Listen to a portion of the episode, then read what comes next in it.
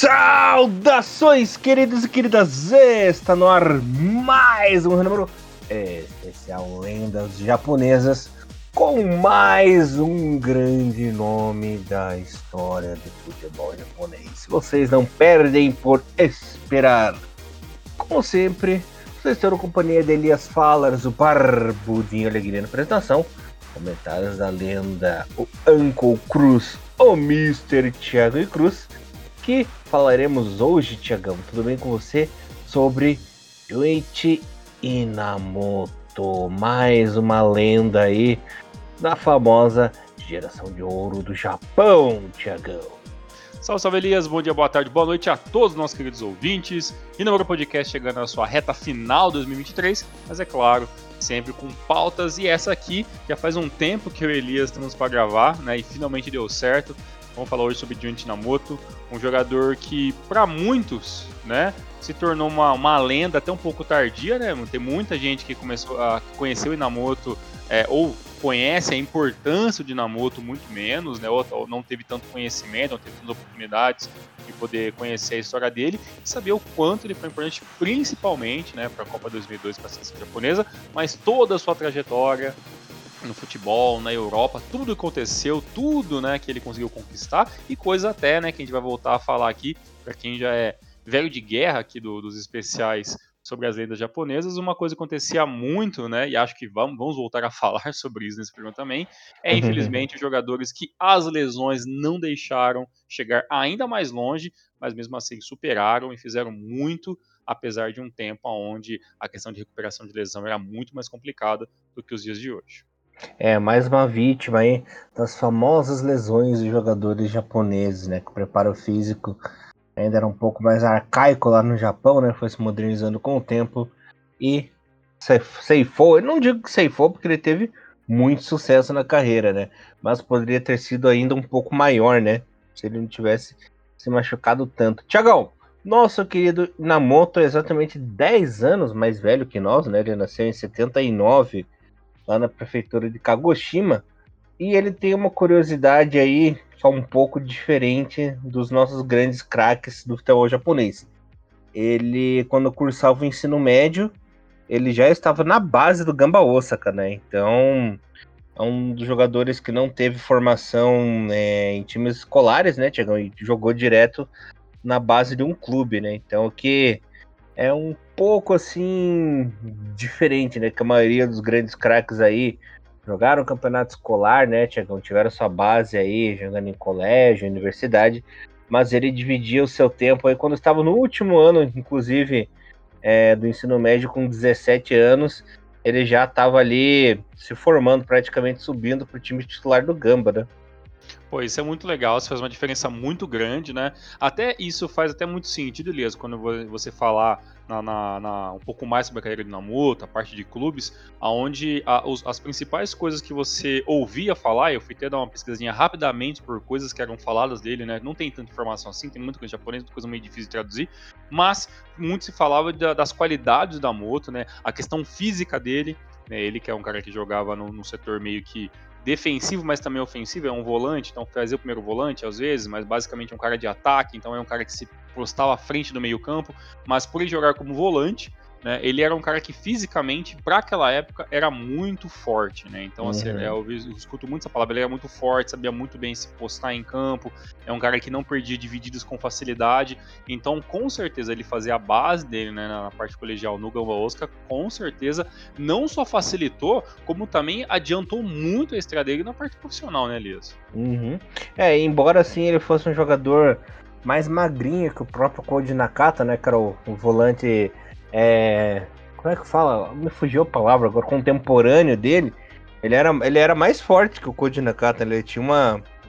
Ele dividia melhor, ele perdia menos a bola, né? Ele ganhava mais no jogo de corpo do que o próprio Koji Nakata, né? Isso é impressionante. É uma, era uma grande qualidade dele que. Por isso ele fez muito sucesso na Inglaterra, né? Que a gente vai falar daqui a pouquinho, que joga muito, né? A parte física.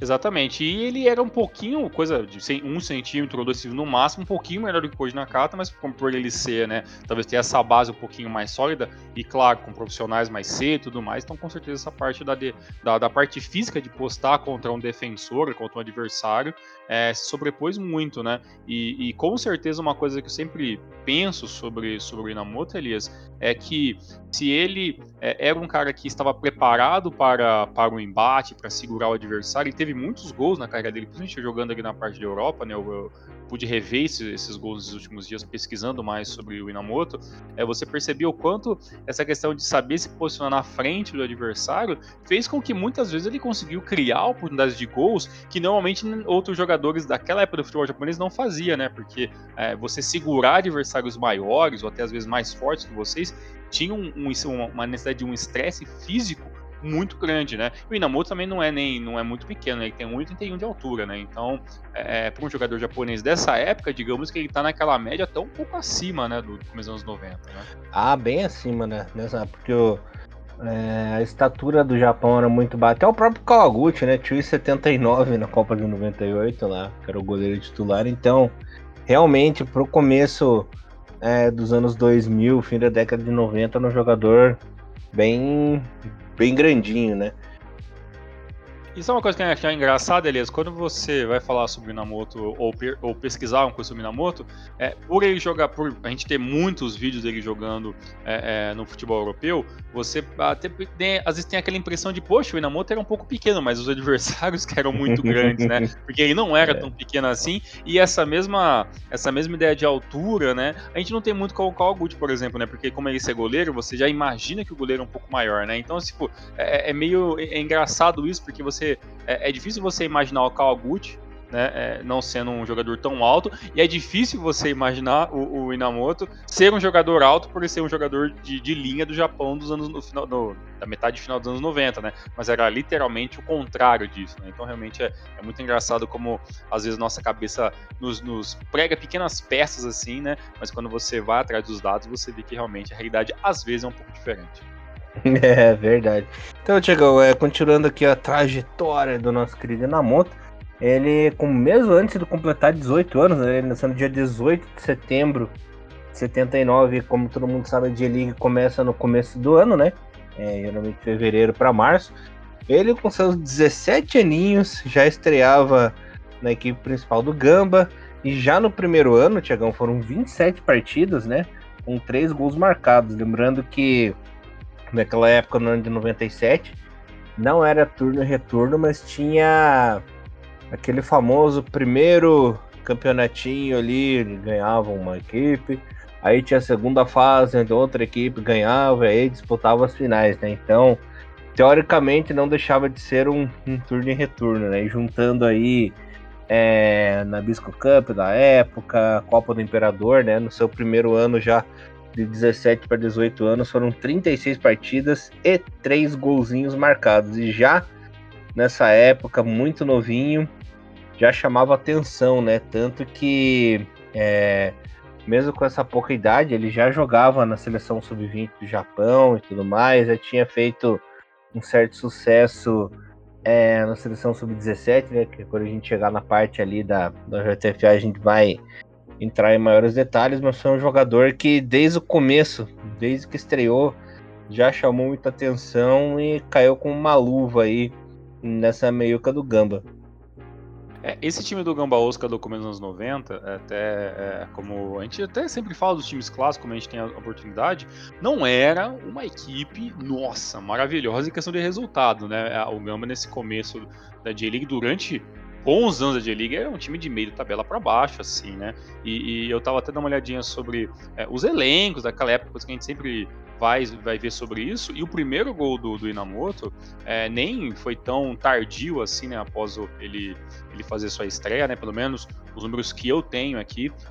A, a estreia do Inamoto foi no, no, dia, do dia 12 do 4 de 97, na vitória do Gamba contra o meu. Uh, o, é, o Belmari, né, pelo, pelo, placar de 4 a 1 E no terceiro gol, no terceiro jogo, que foi jogando em casa, o Gamba contra a equipe do, do Shimizu, né, Expulse, ele fez um gol é, nessa partida vitória do Gamba por 4 a 1 Eu tava dando uma olhadinha sobre o, o, o elenco, né, como eu, eu tinha falado.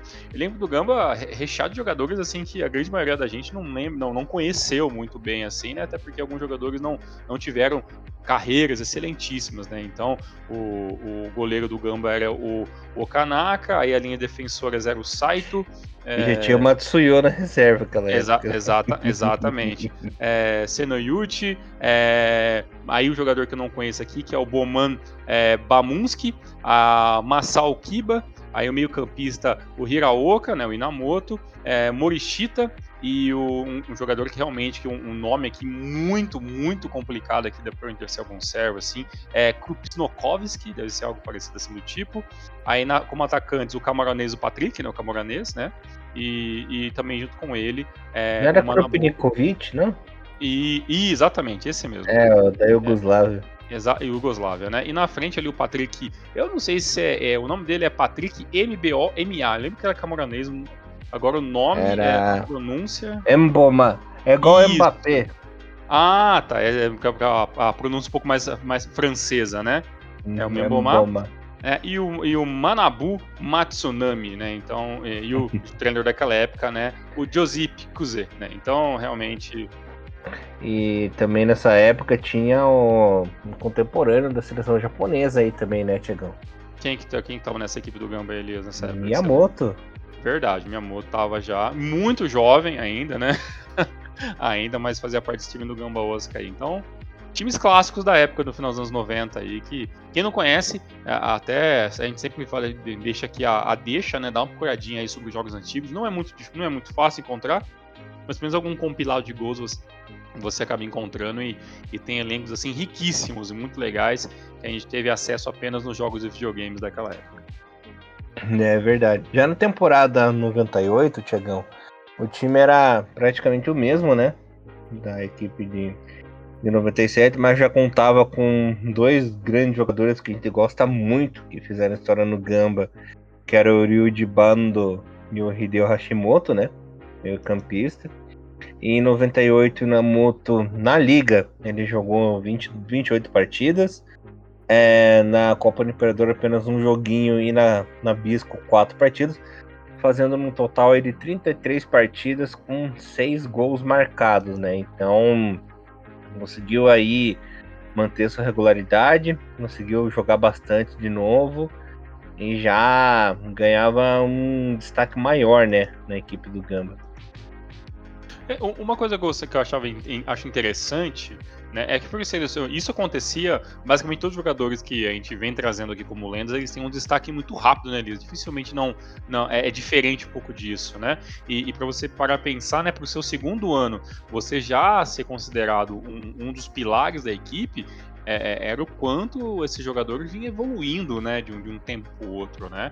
E deixa eu perguntar para vocês, eu sei que isso não tem nada a ver, mas a, a questão de, é, de Copa do Mundo, assim, seleção de 98, talvez é porque o elenco era muito fechado, ou você lembra-se assim, de talvez alguma conversinha, alguém falando anos depois, que o Inamoto ele foi talvez ali um pouquinho aspirado a talvez participar, pelo menos da, da grande seleção para a Copa 98, ou pela questão da idade realmente era completamente descartado essa ideia para 98 para ele? Não, é que assim, é, na posição dele já tinha o Yamaguchi, né? Que já era.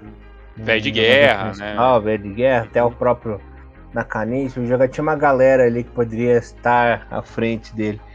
É, se fosse para contestar jogadores novos naquela época, poderia ter chamado o Yanagisawa e o Takahara, né? Que estavam em ascendência também no ataque, já que chamaram aquela porcaria do Joe, aquela porcaria do Okano, né? E lembrando também que o Shinji Ono também foi para essa Copa de 98 com 18 aninhos, né? Mas o Inamoto ele estava jogando bem, estava indo bem, mas ainda precisava amadurecer. Tanto que esses jogadores que eu citei já jogavam na seleção principal é, em 97, né? Então já tinha um ano aí de seleção, sendo convocados para algumas partidinhas. O Inamoto nem convocado havia sido, né? Então não não foi nenhuma injustiça ele ficar de fora da Copa 98, né? Ah, entendi. Então, por ser muito concorrido, ele por ser muito jovem, aí, claro, vamos amadurecer mais esse garoto aqui, pensando uhum. na próxima Copa que seria em casa, né? Isso. Era o projeto futuro. Faz, faz, faz, faz sentido, faz todo sentido. Faz, é. é, e detalhe que chegou na temporada 99 também, Tiagão, mais uma vez, né? 22 jogos na Liga, é, na, Copa, na Copa do Imperador foram duas partidas. Ele não jogou né, na, na, na Nabisco Cup, e no total foram 24 jogos e apenas um golzinho. Mas ele ficou de fora um tempo também porque se machucou, né? Então ele teve aí a primeira lesão ficou um tempo parado e não conseguiu completar aí a, a temporada inteira, né? E nesse time aí de 99, tinha um jogador que eu gostava muito, Tiagão. Takahiro Futagawa. Ah, e o Ogurão da Massa também já tava ali. É, Futagawa. Você é vê que como como Gamba ele prolonga, né, os jogadores no elenco uhum. assim. O Futagal jogou até, sei lá, 2009, 2010, eu acho, eu não lembro. Eu lembro de 2007, 2008, ele tava no Gamba ainda, né? E, e sempre titular absoluto, né? Em vários momentos ali e tal. Então, você vê como. E, e engraçado, né, Elias? A gente tá falando que é, de, um, de uma equipe do Gamba Oscar ah, que no, nos começos da, da, das primeiras temporadas da liga não, não fazia muita diferença, não fazia frente muito às grandes equipes da liga, né? É, era ali literalmente um, um, uma equipe que correria muito, mas muito por fora mesmo para conseguir alguma coisa.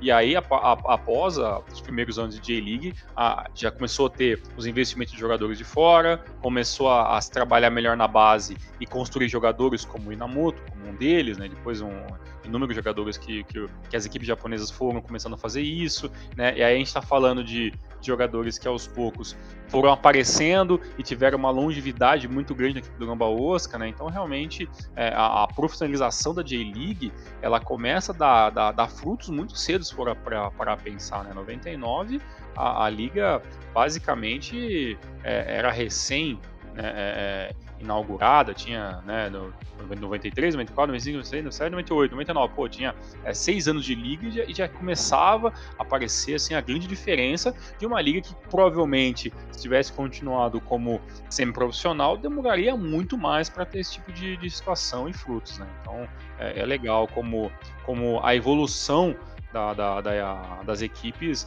é, claro, respingam também melhores jogadores, com, com, um pouco mais de base e tudo mais, né? Mas o Inamoto, como você falou, acabou se machucando, e, e isso talvez até se reflete um pouco é, até no, nos números de tabela, né? Porque realmente o Inamoto em 99 ele já tinha aquele ar de um dos grandes nomes, ou grande garoto da equipe do Gamba daquele momento.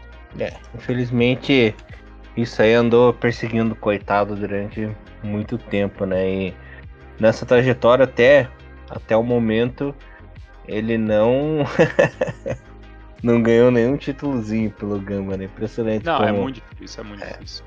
Eu, eu sempre acho que o Gamba sempre teve grandes problemas nessa época, principalmente a parte defensiva, né? O meio campo à frente era muito legal, mas uma equipe que não segurava, não segurava muito na defesa, né? Então realmente. Uhum. É, é, é, e tinha às vezes até dificuldades em você manter. O Gama também, como tô, várias equipes, passou por aquele processo de trocas de muitos treinadores também, então ideias diferentes, então realmente isso acaba. É, isso influencia até hoje, imagina isso em 98, 99. Então realmente é, é, as coisas eram diferentes e acabaram não, não fluindo como se poderia naquela época. Uhum. Bom, e no ano 2000 foi onde o nosso querido Inamoto teve a melhor temporada da carreira na J-League, Tiagão. Ele era piazão. É, ele fez parte do Best Eleven, inclusive, né? No ano 2000. Olha que deixa eu falar, antes de eu falar isso aqui, vou contar para você. Olha que legal que foi esse Best Eleven na temporada 2000, cara. Era o Takakua no gol, Matsuda, Akita, Honmyumbo, Myojin, Nakamura Shunsuke, Inamoto, Morishima, Tuto, Nakayama e Nishizawa, né? São só jogadores clássicos, assim, que a gente fica com o coração quentinho só de, de citá-los, né? Então, nessa temporada, Inamoto jogou 28 partidas na liga, marcando 4 golzinhos, Copa do Imperador, duas partidas e na, na Nabisco Cup foram quatro jogos com golzinho, totalizando aí 34 partidas e 5 golzinhos, né? Sendo aí um dos grandes destaques né, na liga. Muito bom. Esse foi um, é, o ano 2000 foi um ano melhor, né? Da, da equipe como um todo, né? Tava até, a, tava até a, a, olhando aqui os, os, números ano a ano do Gamba Osaka, né? Em 2000 a equipe do Gamba ficou em sexto, e até falo dos demais, né? Em 97, quando o Inamoto estava na equipe do primeiro ano, né? O Gamba tinha conseguido, conseguido aquele ano a sua melhor classificação dentro da, dentro da J-League, né, que foi um quarto lugar na classificação geral.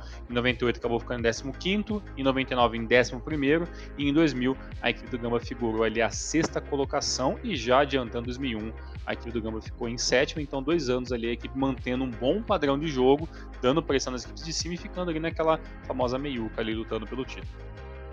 É, no ano de 2001 seria assim um ano de glória, mas um ano mais ou menos de glória para o nosso querido Inamoto, né? Porque ele jogou até a metade da, da, da né? Até metade da, da competição.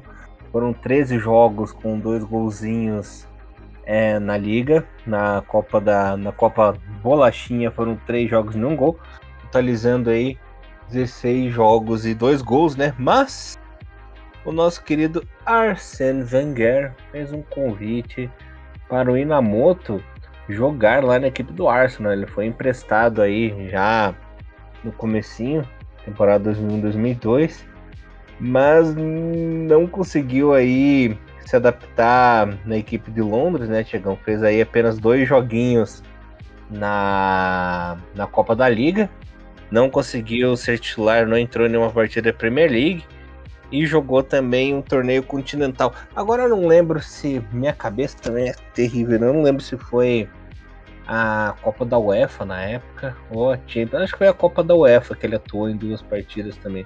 Eu acho que foi a Copa da UEFA porque no, no site do Arsenal, até eu vi, tava olhando coisa ali, que no site do Arsenal tem uma nota é, sobre o Inamoto, né? Que ele foi o primeiro jogador japonês a atuar pela equipe do Arsenal, que ele não conseguiu espaço, mas jogou em duas em partidas, em, é, partidas que eles até consideram importantes é, é, dentro da Copa da UEFA.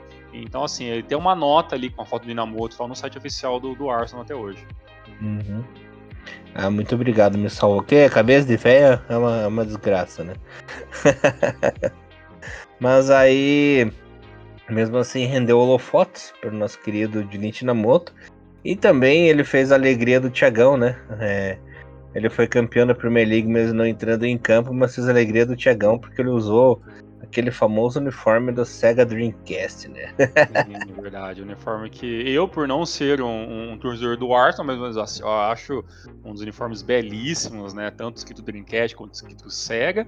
E, e, e, uma coisa que eu acho interessante, Liz, aí talvez isso entre um pouco na crendice, já vou até tirar esse levante da sala, porque talvez alguém que está vendo esse Renomaru pode ter chegado a essa pessoa também essa informação, que dizia-se as más línguas que a ida do Inamoto para o Arsenal é, foi meio que um contrato que envolvia empresas japonesas para né, fazer, um, digamos que ele é um, um merchan ali, talvez, não sei se tem a ver com a SEGA, eu acho muito difícil, porque para você levar um jogador envolve muito dinheiro, né, imagino que... A SEGA, todo mundo sabe que tá quebrada, né? Exatamente, e, e, e já tava ali, não tava falindo, mas abriria o bico anos depois, então acho realmente é, é, muito, muito difícil, mas que a ida do Inamoto teve realmente ali por, digamos que, é, é, com, por contratos né, extras ali entre empresário, empresas japonesas que influenciaram ele até o Arsenal e até que, que esse contrato não, não dava a, ele nenhuma é, não dava certeza que ele jogaria, que ele seria jogador muito bem utilizado, mas que,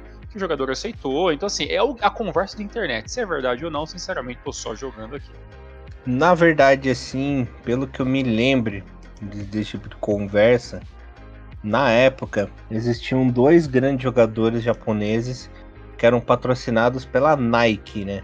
Que o principal que era o Hide Nakata, né? Que era o superstar, aí tudo mais. E o outro jogador que tinha um bom patrocínio da Nike era justamente o Inamoto, né? E justamente a equipe do Arsenal era patrocinada pela Nike também, né? Então reza a lenda, né? Que era uma estratégia da, da marca americana aí de promover ainda mais no mercado asiático, né? Principalmente no mercado japonês, é a sua marca, né? Lembrando que já tinha o Nakata, né? Que era o, o carro-chefe da marca, já era um grande sucesso, né? O grande nome do Japão no futebol mundial, né? Porque ele já era um superstar. E queriam aumentar aí é, o pelotão, colocando o Inamoto em um dos grandes times aí do futebol inglês, né? Pô, que legal. E, e, essa informação da Nike casa muito bem com uma coisa que eu vi, até seria uma coisa extra, mas já coloque no, no, no Renomaru, que é um comercial do Inamoto e do Ronaldinho Gaúcho, né? Que tem uhum. pela Nike do Reino Unido, né? É, se você colocar no YouTube aí Inamoto Ronaldinho Gaúcho comercial, você vai encontrar isso muito fácil, claro, com uma qualidade muito ruim, né? Mas uhum. ali realmente um comercial que eu não sei qual é a data, que ó, se, se foi entre, talvez tenha sido entre 2003, 2006, algo assim, né, pelo, pelas características do Ronaldinho, mais cabeludo e tal. E, e então ali eles estavam ali batendo bola, né, num, parecendo um lugar meio que freestyle ali e tudo mais. Então tem todo um comercialzinho ali tal com, com eles dois. E, e, no final, claro, né, aparece ali Nike, Reino Unido e tal. Então realmente é, é, casa muito bem com essa informação que o Elias falou. É, o Nakato e o Inamoto também ficaram bem famosos. Vamos falar de Nike agora daquelas propagandas que tinham lá dos jogadores agentes secretos da Copa 2002, eu não sei se você lembra disso, enfrentava aquele enfrentava aqueles robozão maluco lá, e tinha aqueles Nossa, torneios underground lá. Uhum. Parecia que estava no, jogando contra o Siphon Filter, né? Mas, aí aqueles torneios underground, né? era divertido, cara, era legal assim. São bons tempos que, infelizmente, pesada mais novinha assim não, não vai pegar, né? Era muito legal. Tanto que em vários desses jogos piratinhas de Mini Eleven, né, que tinha no Play 2 aí, as aberturas geralmente eram desses desses comerciais aí malucos. Era, um, era, um compil, era compilado de vários comerciais malucos e os caras faziam isso, né? Então isso era, isso era bacana, isso realmente era muito legal. Uhum. Bom, é, como a gente vai separar a parte de clube, né? Primeira parte de clube, segunda parte de seleção, vou continuar a parte de clubes, Tiagão. É, já na, no pós-Copa do Mundo, temporada 2002-2003, é, o Arsenal não renovou o empréstimo do Inamoto e ele simplesmente atravessou de um bairro para outro de Londres, né? Foi jogar foi jogar na equipe do Fulham, a equipe do Riozinho, né? Que tem aquele riozinho ali. Acho que é o próprio Thames, né? Que fica ali atrás do estádio do, do Craven Cottage, o estádio mais charmoso da Inglaterra. Se eu falei o nome errado do Rio, por favor, me corrijam. E lá ele já teve uma oportunidade bem maior de atuar, né, Tiagão? Na liga foram, na primeira temporada foram 19 partidas, é, dois golzinhos marcados. Na FA Cup foram mais dois jogos. Na Copa da Liga, é, mais dois jogos também. E também na Copa da UEFA novamente, né? Dessa vez pelo Fulo. Foram 10 joguinhos. E também na Intertoto, né? Se não me engano, eles jogaram Intertoto Cup também. Totalizando aí na temporada 33 jogos, 6 golzinhos marcados. E aí a primeira temporada de sucesso do Inamoto na na Europa, né? Isso aí, acertei mesmo. Foi Copa do UEFA e Intertoto Cup, né? Que o Fulham jogou nessa temporada 2002-2003. É, eu tava até dando uma olhadinha, Elias, que foi nessa, nessa Intertoto aí, que era um, um torneio que, não, que hoje não existe mais com esse, com esse nome, né? E... É, tipo essa liga da conferência, né? Se, e... se você for equivaler, assim. É, e era um torneio que, pelo que eu entendi, eu posso estar falando alguma grande besteira, mas ele meio que acontecia ali meio que no início da temporada, né? Então era básica, quase que um, um torneio de preparatório mesmo para a temporada como um todo. Então juntava várias várias equipes ali tal de, de, diversos países ali da Europa ali e foi neste nesse campeonato de 2002 que o Fulham enfrentou a equipe do Bolonha e, e venceu por pelo agregado de, de 5 a 3 e no primeiro jogo o Inamoto fez um gol e depois ele faz um hat-trick né, no, no, jogo de volta. Então, realmente, é, foi o primeiro, o primeiro, o primeiro ano realmente assim que, que, que todo mundo caramba, olha só, é, esse cara é diferenciado, né? Esse, esse, jogador realmente ele, ele, ele chega não só para compor o elenco do Fulham, né? Ele chega para para domar espaços ali literalmente e, e, ser e ser protagonista, né? Então é, isso foi isso foi muito legal e só para desencargo de consciência, porque já faz até uma, um tempinho que essa nessa pauta tá, tá, tá feita, eu vou até dar uma olhadinha aqui na questão do, dos jogos para confirmar, mas basicamente foi isso mesmo. Ele fez um, um, um, gol no primeiro jogo e no jogo de volta ele faz um hat-trick ali e, pô, é contra a equipe do Bolonha, que não é qualquer equipe, ainda mais aquela que era uma equipe muito mais reforçada do que hoje. Então realmente um, um resultado bem interessante aí do, do E detalhe, né? Você lembra quem jogava nesse Bolonha, né? O Bolo. Eu, eu lembro muito do, do Lucatelli, mas não, não sei exatamente dele que você tá falando. Hidetoshi Nakata. Ah, o Nakata já tava no Bolonha nessa época. Eu pensei, que era, eu pensei que era uhum. depois. Caramba, então isso Temporada 2002, 2003. Poxa, que legal, cara. Então eu até pensava que. É, eu, pensava que era diferente, né? Que era. É, que, ele, que o Nakata chegaria no Bolonha só um ano depois, só. Então bacana, legal. Olha, fui até olhar aqui a, a súmula do jogo, Elias. No primeiro jogo, é, entre Bolonha e, e né? Então os jogos eram, eram de ida e volta. Né? O jogo foi no dia 13 de agosto de 2002. É, no primeiro jogo foi 2 a 2 com dois gols do, do Signori né, e, um gol do Inamoto e do Leg Whisky. E, e depois no jogo de volta, Inamoto hat-trick aos 12, aos 47, aos 50 minutos e o próprio Locatelli diminuiu para a equipe do Bolonha. Então é um resultado interessantíssimo aí para o Inamoto nos seus primeiros jogos. E é Levinsky, tá parecido Levinsky. com com a, com a amiga do Bill Clinton lá. Ah, é. ok. Tinha que ter uma, uma piada rosaneta, né? Exatamente. Bom, é, continue. Lembrando que com os resultados agregados, a equipe do Fulham foi campeão, né? Foi campeã aí da Copa Intertorto, né? Tiagão, renovado aí no empréstimo do Inamoto para a próxima temporada ele jogou 22 partidas na Premier League, né? Marcou seus, dois golzinhos. Na Copa da Liga fez dois gols. É, na, na FA Cup foi uma partida também, totalizando 25 jogos e 3 gols, né? Ele jogou pouco na liga, por quê? Porque no fim da temporada, para variar, ele se machucou. Inclusive foi uma lesão que tirou ele da Copa da Ásia de 2004, né? Então, mais ou menos lá por abril, assim, março para abril ele teve uma lesão, machucou e ficou de fora do resto da temporada, né? E voltou só no começo da outra. É, isso já, se você parar pensar, já é a segunda lesão que você fala assim de um pouco mais cruel que ele teve, né? Um pouco demorou um pouco mais tempo de, de voltar.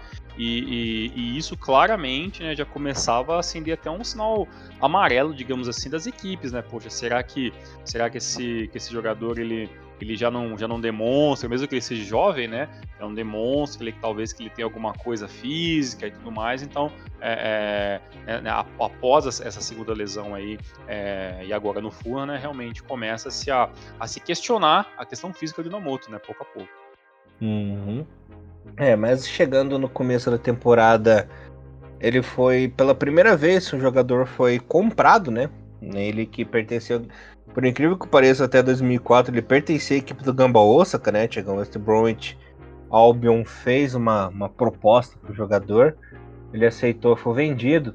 Só que na época que ele foi vendido para o West Bromwich, foi um treinador em específico que pediu o nome dele, né, para ser contratado.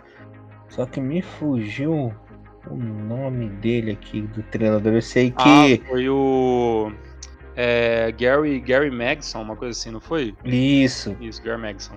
Só que daí o treinador foi, foi mandado embora pelo time Sim. e foi substituído pelo Barry Robson, né? O treinador, que falou que não ia usar o jogador na temporada. Caramba, é isso, né? Por isso é. então que ele chegou e já foi, foi emprestado pro, uhum. pro Cardiff. Que era, né? que era uma contratação ali do outro treinador, que ele não faria é, uso do jogador, né, para temporada. E ele foi emprestado para o Cardiff City, né? Inclusive ele jogou a primeira parte. Ele até chegou a atuar em alguns jogos, só que o que, que acontece? Ele foi emprestado para o Cardiff City, né? Ali em 2004 fez 14 jogos na equipe. Na Copa, na FA Cup foram dois jogos, totalizando 16. Só que chegou janeiro e a equipe do West Bromwich estava enforcada, né? O que, que aconteceu? O treinador falou: Não, agora eu vou usar o Inamoto porque a gente tá enforcado aqui. E mandou ele voltar.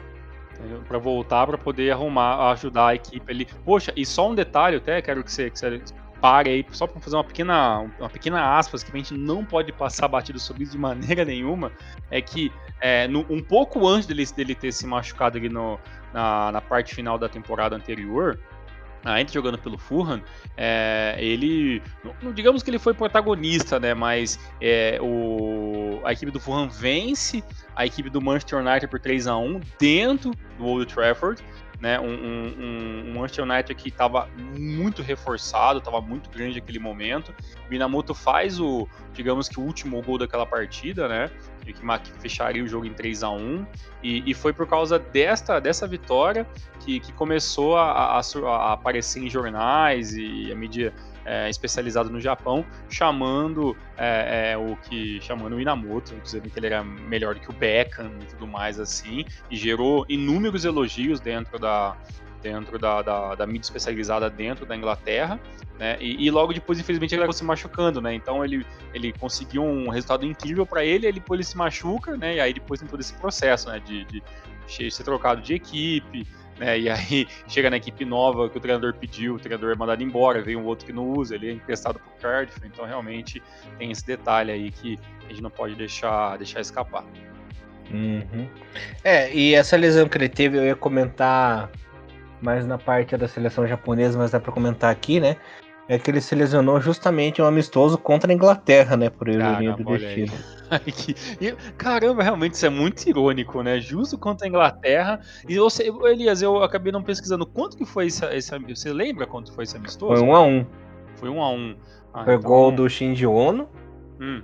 A Inglaterra, acho que foi o Ferdinand que fez o gol, alguma coisa assim, mas foi um a um.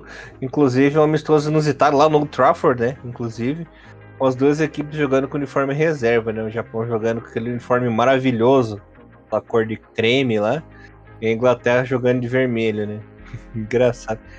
E ele quebrou a tíbia, né? Ele fraturou a tíbia nesse jogo. Né? É, e, se, e se, vocês precisarem facilmente aí, é, lesão tíbia, você vê que é uma, da, é uma das lesões que nesse período realmente era uma das piores que um jogador poderia ter. Às, às vezes é, teve jogadores que teve a recuperação basicamente de, de um ano para o outro apenas, né? Basicamente perde um ano de temporada, então realmente muito sério na moto é, é, se machucando com, com, um pouco mais de frequência, mas a recuperação dele é muito rápida, né? Então, em questão de, de seis, cinco, seis meses, ele já estava de volta a jogar, mas mesmo assim, a gente sabe que uma lesão você nunca volta igual, né? Então, realmente, não tem como, como evitar isso, não. E eu achei a citação aqui, o técnico Brian Robson chamou diz que o Inamoto era um pêssego japonês. Olha só, né? É, essa, essa, essa afirmação, né? Que é esse negócio de pêssego e tal, eu não, eu não entendo muito qual que é a, a, a qual que é a alegoria é, colocada sobre esse termo, mas eu imagino que, que seja realmente algo, é, algo a, a, ser, a ser contemplado, né? Talvez prestado mais atenção. Eu imagino que seja algo do tipo, né? Porque realmente a, a, eu, não, eu, não, eu não entendo, não tenho a, a, o entendimento que seria um, um pêssego, alguma coisa assim, para dentro do, do, do vocabulário inglês, né? Principalmente o britânico, né? Que é muito mais complexo, rebuscado, né? Japanese page. Exatamente.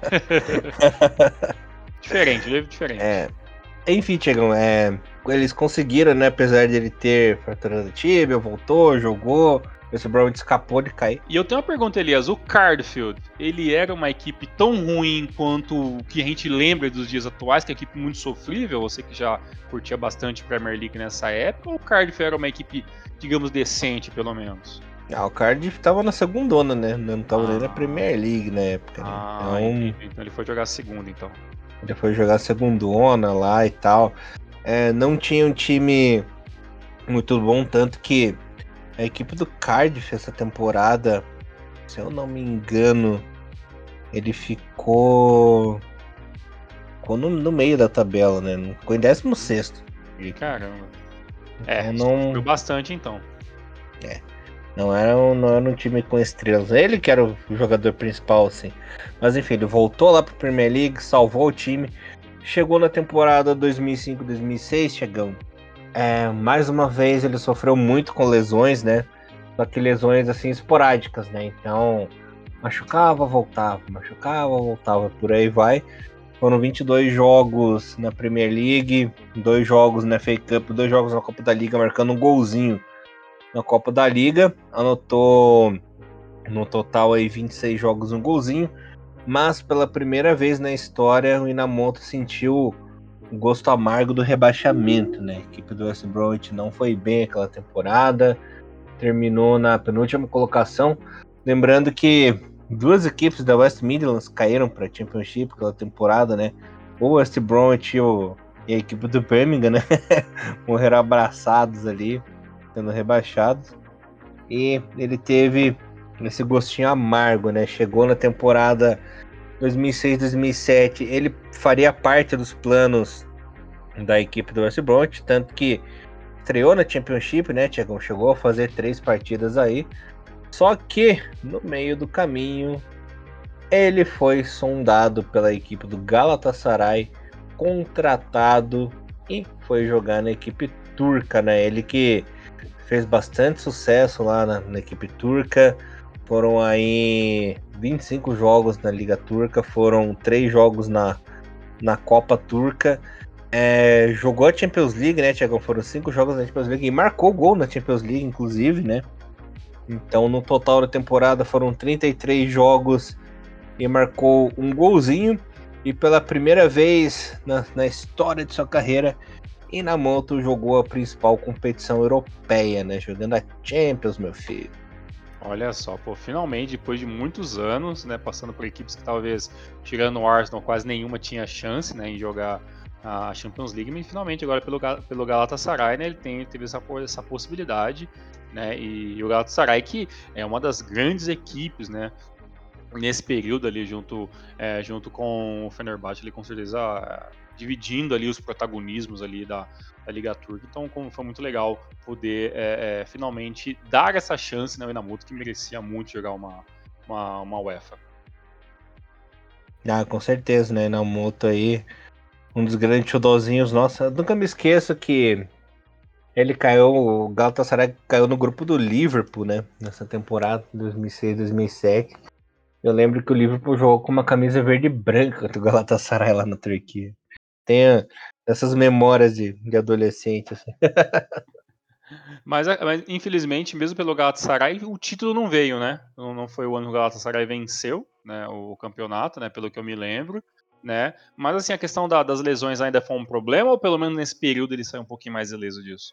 Não, esse, nesse período aí ele jogou um pouco mais, né? Na temporada seguinte que as lesões iam acabar por assombrá-lo, né? Dessa vez ele foi comprado por uma outra equipe, dessa vez pelo Eintracht Frankfurt, né, Tiagão?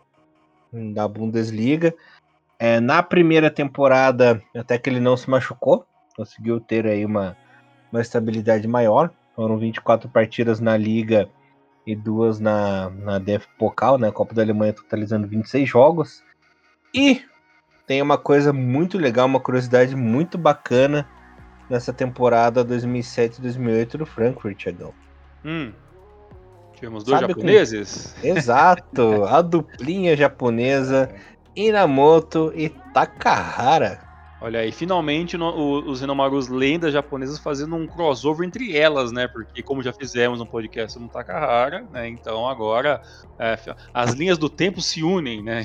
em algum momento, né? E muito legal. E, e Elias, esse, esse Frankfurt, né? Que hoje, que depois de muito tempo a gente conheceu, pelo Frankfurt que deu chances para outros jogadores japoneses que fizeram lá grande sucesso.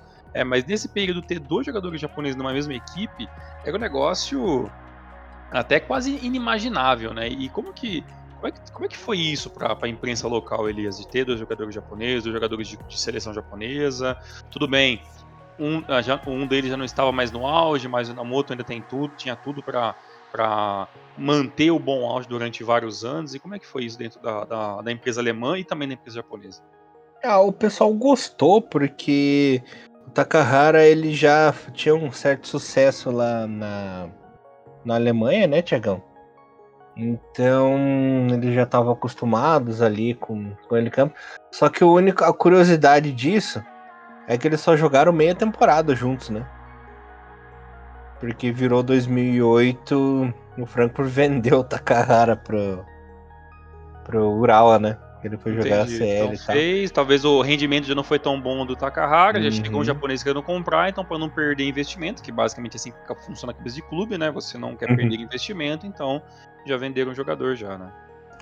E também tinha um outro jogador asiático nessa equipe, que era o Madavika, né? O iraniano. Verdade. Então, nossa, três jogadores asiáticos na mesma equipe, isso é. Uhum. pra 2007, 2008, isso é basicamente muito inédito, né? E tinha o grande amigo do Tiagão lá no, no Frankfurt nessa época, hum, que ah, era, o era o Kirgiakos, né? Nossa, ele tava nessa equipe também? Cara. É. E o Amanatides, lembra da Amanatides? Amanatides, o Jesus certeza. Cristo grego. O Jesus Cristo grego. Pô, essa época, os jogadores gregos, eles estavam em, em, em várias em várias equipes, né? Então uhum. tinha aí, por exemplo, o Frankfurt com, com três, né? Então, legal, bacana, bacana. Nossa, essa aqui, eu tô vendo aqui, tinha três gregos nessa Frankfurt. Tinha um, o Mantis estava jogando também. Centroavante, né? Se, se o, se o Takahara hum. perdeu vaga pro Mantis, meu Deus do céu.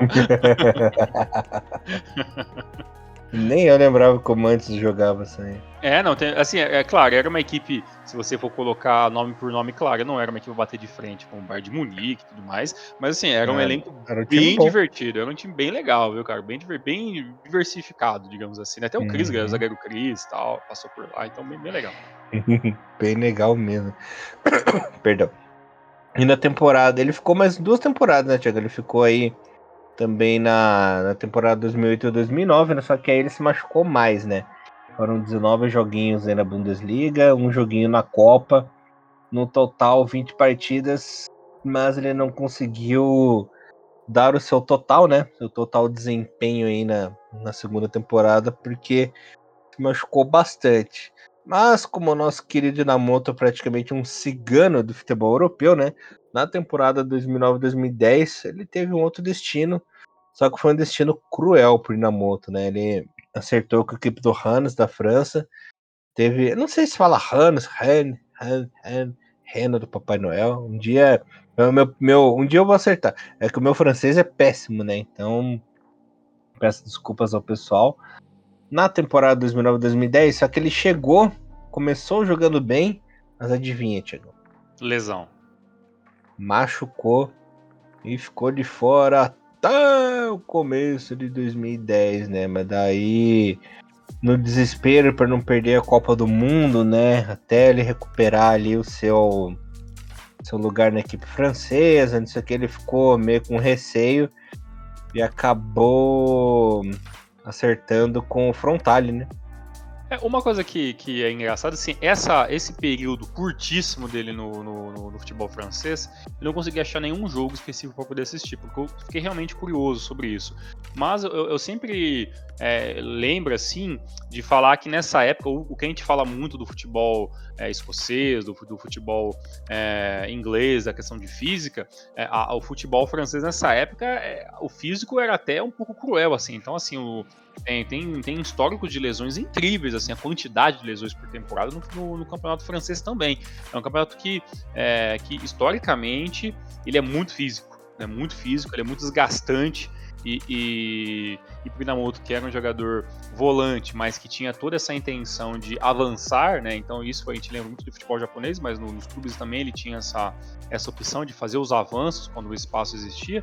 Então assim, ele ia atrás do embate todo momento e apanhava com uma certa facilidade, né? Então né, essa lesão ela não é à toa, né? Então realmente era um campeonato muito físico, como realmente o francês.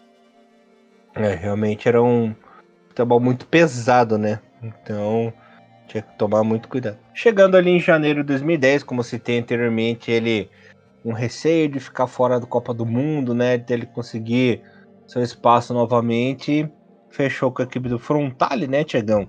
E teve uma boa temporada, né? Na liga aí foram 28 jogos, na Copa do Imperador dois jogos, na, na Copa Bolachinha 4, Champions League foram cinco joguinhos, né? Então, totalizando aí 39 partidas na temporada e foi um jogador importante aí nesse meio-campo do Frontale, tanto que o Inamoto assim, para dar para dizer, vou fazer uma pergunta para você agora. Dá para dizer que o Inamoto foi um dos grandes nomes do projeto, da evolução do Frontale na J-League, dessa consagração que começou em 2010, né? 2009 para 2010, essa ambição do Frontale de crescer, de ser um time grande no Japão, de conquistar seus títulos e tal. O Inamoto ele fez parte desse time base, né? Fez parte desse crescimento aí do Frontale na liga, né? Ele foi um jogador muito importante nessa revelação nesse avanço, crescimento da equipe, né? Não, com certeza. O, front, é, o Frontale que já estava há muitos anos em busca né, dessa, é, dessa passagem de, de, é, de, de time B para time A, que realmente não foi tão fácil. É, a gente sempre fala aqui que, que, aos poucos, né, dentro da liga frontal ele foi conseguindo, foi caindo, uma, é, chegou a cair para a segunda divisão, chegou a se, chegou a se segurar para não cair, chegou a ficar em alguns anos muito esquecidos dentro da primeira divisão. E com a chegada do Inamoto, ele ajuda com certeza a, a equipe ter um pouco mais de divisão. Porque no, no, ainda, né, no futebol japonês, como, como sempre, mas nessa época ainda mais, quando você trazia uma contratação de um nome de seleção, claramente você começava a ser visto de uma outra maneira, né? Se falava mais na imprensa, né? O jogador, a, a, os jornais buscavam mais, os jogos tinham um pouco mais de importância. Então, assim, é, o Inamoto que voltava de lesões, mas dentro do Japão tinha muito mais espaço para jogar, isso é óbvio. Né? É, jogador de, de, de seleção japonesa, né? A gente vai falar de Namoto até é, se manteve na seleção japonesa até talvez mais tempo do que muita gente poderia imaginar, até pelo histórico de lesão dele. Né? Então participou até da, da, da, do preparatório para a Copa do Mundo, né? Jogou eliminatórias, jogou algumas coisas e tal, amistosos. Então o Inamoto ele teve uma, uma, uma, quantidade até relativamente grande, né? Então isso com certeza foi visto como a grande contratação do Frontale para aquela temporada. Então realmente nome de peso, é o cara que se não veio para ser protagonista, veio para ajudar os protagonistas da equipe. Então com certeza o Frontale se beneficiou muito dessa vida do, do, do Inamoto. Muito bom. Mas, como nada é muito doce na vida do nosso querido Inamoto, né, Tiagão? Chegou a temporada de 2011, é de fim. Lesões à vista. Lesões à vista, né? Ele infelizmente conseguiu atuar apenas 12 jogos na liga, né? Fez dois golzinhos, copinhas, apenas um jogo de cada, totalizando 14 jogos e apenas dois gols, né? Mais uma lesão naquela mesma tíbia, que como engraçado, né? ele quebrou a tíbia aquela vez, recuperou tudo mais. Mas esse, essa lesão aí sempre o assombrou durante a carreira, né? Impressionante. Uhum. É realmente muito, muito complicado. E eu, eu, acredito que, que essa lesão, desde a primeira vez que ele teve, ela, ela se curou, mas sempre ficou um lugar muito mais frágil, né? Então, a intensidade ali de você manter é, a, a, equipe sempre no máximo que ela pode, que ela pode que o jogador né, pode, é, pode trazer, isso é, inevitavelmente começa a, a, a, desgastar ainda mais, né? Então, infelizmente, o Namoto acabou sofrendo isso até, imagina que até o fim da, da sua carreira como um todo, essa lesão, ela é sempre o, o tendão de Aquiles, né, literalmente. É verdade.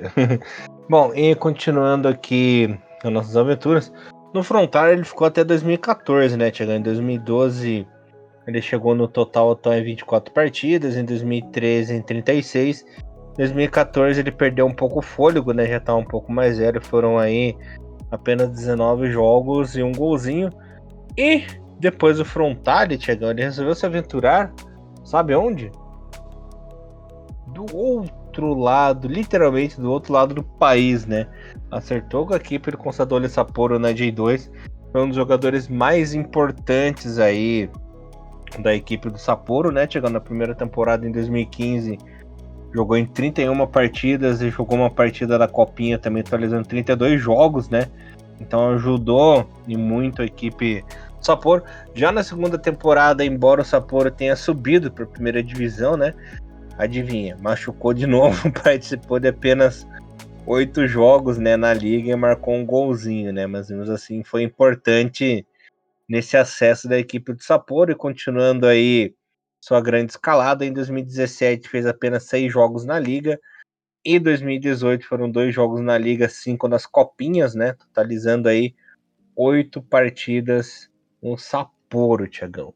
Exatamente. Na época do Frontag, né? Como você falou, até da, da evolução, para a gente colocar aqui em questão de, de, de ranking da equipe, né?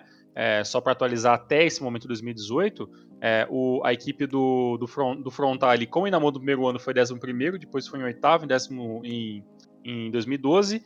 Chegou a ser terceiro local na liga, né, terceira colocação na liga em 2013 e em 2014 o Frontale acabou na sexta colocação. A equipe do, do Kozori Sapporo, como Elias falando, é 2015, né? Décimo colocado, tentava se trabalhar um pouquinho mais, acabaria sendo é, campeão da D2 né, em 2000 2016, né, o, o último título do Inamoto como jogador até, até esse momento. Em 2017, 11 e aí na primeira divisão em 2018, apesar dos poucos jogos do Inamoto, foi ali a melhor campanha até esse momento da história da equipe do Console Sapporo, que foi um quarto lugar em 2018. Então, é, o Inamoto fez parte aí de, de, um, é, de um, uma bela campanha histórica do, do Console Sapporo, que é lembrado claramente até hoje pelos seus torcedores. Maravilha. E como o nosso ciganinho não sossega o facho, né, Tiago? Em 2019 assinou com o Sagamihara lá da J3, né? Fez aí nove joguinhos. É, em 2020 fez apenas um joguinho pelo Sagamihara. Em 2021 novamente mais nove joguinhos e dois da liga, totalizando 11, né? Então, bichinho aí, além de ter jogado na Europa, jogou no, no Japão inteiro, né? E desde 2022 está jogando na liga de Kanto, lá na equipe do Nankatsu, né? Ele que é um jogador barra administrador, tudo ao mesmo tempo, né? É aquele famoso hobby, né? Que os jogadores japoneses fazem aí é, quando atingem uma certa altura e resolvem administrar, jogar ao mesmo tempo, joga por hobby, quando der joga, né? Então, por aí vai. Uma coisa que eu esqueci de falar é que quando ele jogou no Sapporo, o Shinji Ono tava com ele na equipe, né? Sim, verdade, não pode esquecer disso também. Ó. Mais uhum. um Renomaru de lendas que se encontram aí, né? Uhum. E tanto que, se me engano, no, no último gol que o, que o Inamoto fez pelo, pela equipe do Sapporo, eu posso até que, que eu devia deixar isso aberto, mas acabei fechando sem querer. O último gol dele com, pelo, pela equipe, é, a primeira coisa que, na verdade, o, o, primeiro e único gol dele na liga, né, pela, pela equipe do Sapporo, é, a, a, câmera vai para o banco de reserva que tá o Shinji Ono lá, e tá todo mundo levantando os braços e tal. Então foi, foi um momento que, que claramente a, a TV busca, né, os jogadores e tal ali para para mostrar ali. Então é legal, né? Bacana que, que apesar da, da idade, de todas as dificuldades que, que ele poderia ter até esse momento, é, é um jogador que, que teve ali seus companheiros para jogar em algum momento, né? Para dividir, né? Vestiário, jogadores que jogou com ele em Copas do Mundo, em seleção, então é bacana que ele nunca estava realmente sozinho. Eu fui procurar aqui rapidamente, Elias, o último gol do, do Inamoto é, pela, pela equipe do Sapporo, até porque realmente ele ficou de fora de muitos jogos, foi no dia 23 de 4 de 2016, na vitória de 1 a 0 da equipe do, do Sapporo contra a equipe do Cereço Osaka. O gol deles foi aos. Foi, foi rápido o jogo, se não me engano, foi logo no comecinho da, comecinho da partida, o Inamoto já já deixou o seu gol aí. Não, perdão, foi no final da partida, aos 82 minutos a, o gol dele ali. Então, realmente, já faz um, um, bom tempo aí que do último gol do Namuto pela primeira liga, já, primeira divisão do futebol japonês. Lembrando que foi a foi o único título do Inamoto, né, em 2016 aí, uhum. pela J2. Verdade, é. Então, realmente, as coisas acontecem. Esse, esse foi, pra, foi pela J2 essa época? 2016? Foi pela J2, 2016, verdade. quando foram campeões. Cara, é verdade. Eu tenho até esquecido que realmente nessa uhum. época também estava a equipe do Cerezinho por lá também. Senhor Tiagão, alguma coisinha que você queira falar mais de clubes ou bora a carreira do Inamoto na Ó, seleção? O último detalhe foi nessa, nessa empreitada atual dele pelo Nankatsu FC, que ele tá repleto de jogadores amigos dele também, né? Tava dando uma olhadinha uhum. no atual elenco do Nankatsu, que joga hoje o que é considerado a quinta divisão de futebol japonês, né? Que é aquele futebol regional, aquelas ligas menores ali e tudo mais, que tem muito, que nem o Elias falou, muitos jogadores que que a gente achava que parou, mas estão jogando por lá. Então, como por exemplo, o Inamoto hoje joga com o Yasuyuki Kono, né, volante de Gomba Oscars, seleção japonesa. Ele joga junto com é, o Junpei é, Kusukami, meia, joga com ele, né, ele azul eterno, né? Esse não é tão lenda, mas para mim, para você é um clássico, né? Kunimitsu Sekiguchi também. Tá pra mim ele é lenda, sim. Tem que ter um lendas dele. aos 37 anos. Assim, tá repleto de jogadores é, com uma certa idade, né? Ryuta Sasaki, Ken Kyomae, né? ex-jogador do Esquilinho, tem 33 anos e hoje também tá na equipe do Nankatsu, né? Entre outros jogadores aí com mais de 30 anos que, que fazem parte né, dessa. O goleiro, né, um goleiro bem, bem antigo aí que rodou muitas equipes da segunda divisão, né, o, na, o Nakabayashi também está por lá 37 anos. Assim, tem muitos jogadores a partir dos 30 anos junto é, com o Kona aí nessa, nessa empreitada, né, nessa parte final da carreira aí, jogando pelas ligas menores. Uhum. Mr. Thiago em Cruz, você sabia que o Inamoto é considerado o jogador mais galã da seleção japonesa? Olha só, você sabia disso aí não. Hum, Inamoto que era o terror dos corações dos menininhos, Thiago. Ele que sempre teve essa fama aí de ser o jogador mais bonitão, inclusive disputava o título de jogador mais bonito com o Nakata, né? Inclusive era, era o top model de cuequinhas na época e tal. Só que o Nakata tinha a fama do bad boy, né? Do cara encrenqueiro. E o Inamoto tinha aquela fama do, de garoto de dorama, né, Tiagão? Do, bom, do bonitão bonzinho. E olha só, é, Inamoto que na questão de seleção, imagino que isso amplifica muito mais as coisas. E, e Elias, para você, a questão quando o Inamoto chega na seleção, como é que é essa chegada do Inamoto em questão de seleção japonesa? Ele vem para compor elenco, ele veio já inicialmente para buscar titular, titularidade, que eu vi aqui que ele acabou estreando numa, num jogo entre Japão e México no dia 2 é, de maio de 2000, nesse amistoso contra o México, o Japão perderia por 1 a 0 mas o Inamoto jogaria os 90 minutos. Ele veio para ser titular, né, Tiagão? Porque ele fazia parte dessa geração nova a seleção japonesa que havia sido é, vice-campeã lá do, do Mundial Sub-20, né? De 99. É, o Japão tava ficando carente de volantes, né? É, precisava renovar. Então ele, o Toda, o Miojin, toda essa galera aí chegou para a seleção principal. Ele que estreou com tudo no para você ter ideia, para você ter ideia, no primeiro ano dele é, de seleção japonesa, em 2000, ele fez 14 jogos, né? Então foram aí muita coisa, muito, muita coisa, jogos importante inclusive aí na na remada do Japão para ser campeão da Copa da Ásia em 2000, né, Tiagão? Em cima daquele jogo épico contra a Arábia Saudita que o Kawaguchi usou o cabelo de Conde Drácula, lembra lá? Cabelo uhum. lambidão, tudo mais. Sim, sim, sim. É, ele também foi um jogador importante nas Olimpíadas de 2000, né? Ele conseguiu aí jogar os dois torneios no mesmo ano, então foi um cara aí que chegou para ficar. Lembrando que ele tinha bons números já nas seleções de base, né? É, no sub-20 do, do Japão, entre 98 e 99, ele tinha feito quatro gols em 11 jogos. No sub-23 aí, do, aquele famoso torneio pré-olímpico, né, Tiagão? Ele, ele tinha feito aí cinco gols em 15 jogos, né? Ele foi um dos jogadores mais importantes desse pré-olímpico aí do Japão, inclusive ele viu de perto naquele fatídico jogo onde o nosso querido amigo se lesionou e nunca mais foi o mesmo jogador, né, o Shinji Ono. Ele estava presente naquela partida lá no pré-olímpico, jogou junto com o Ono e tudo mais, né? Naquela época ele estava ali perto. Foi contra o Nepal, né? Se não me engano, que ele se Sim. machucou. A imagem foi ali, então... foi o Nepal. Uhum. Então o cara chegou com tudo, né? Na seleção. É, em 2001, nosso querido Namoto conseguiu aí atuar em 11 partidas e fez o seu primeiro gol, né? Lembrando aquele amistoso, inclusive, da, da despedida do Dragan Stojkovic, lembra do Pixie? Sim, contra o Yugoslávia, né? Isso, inclusive foi no dia do meu aniversário, né? 4 de julho de 2001.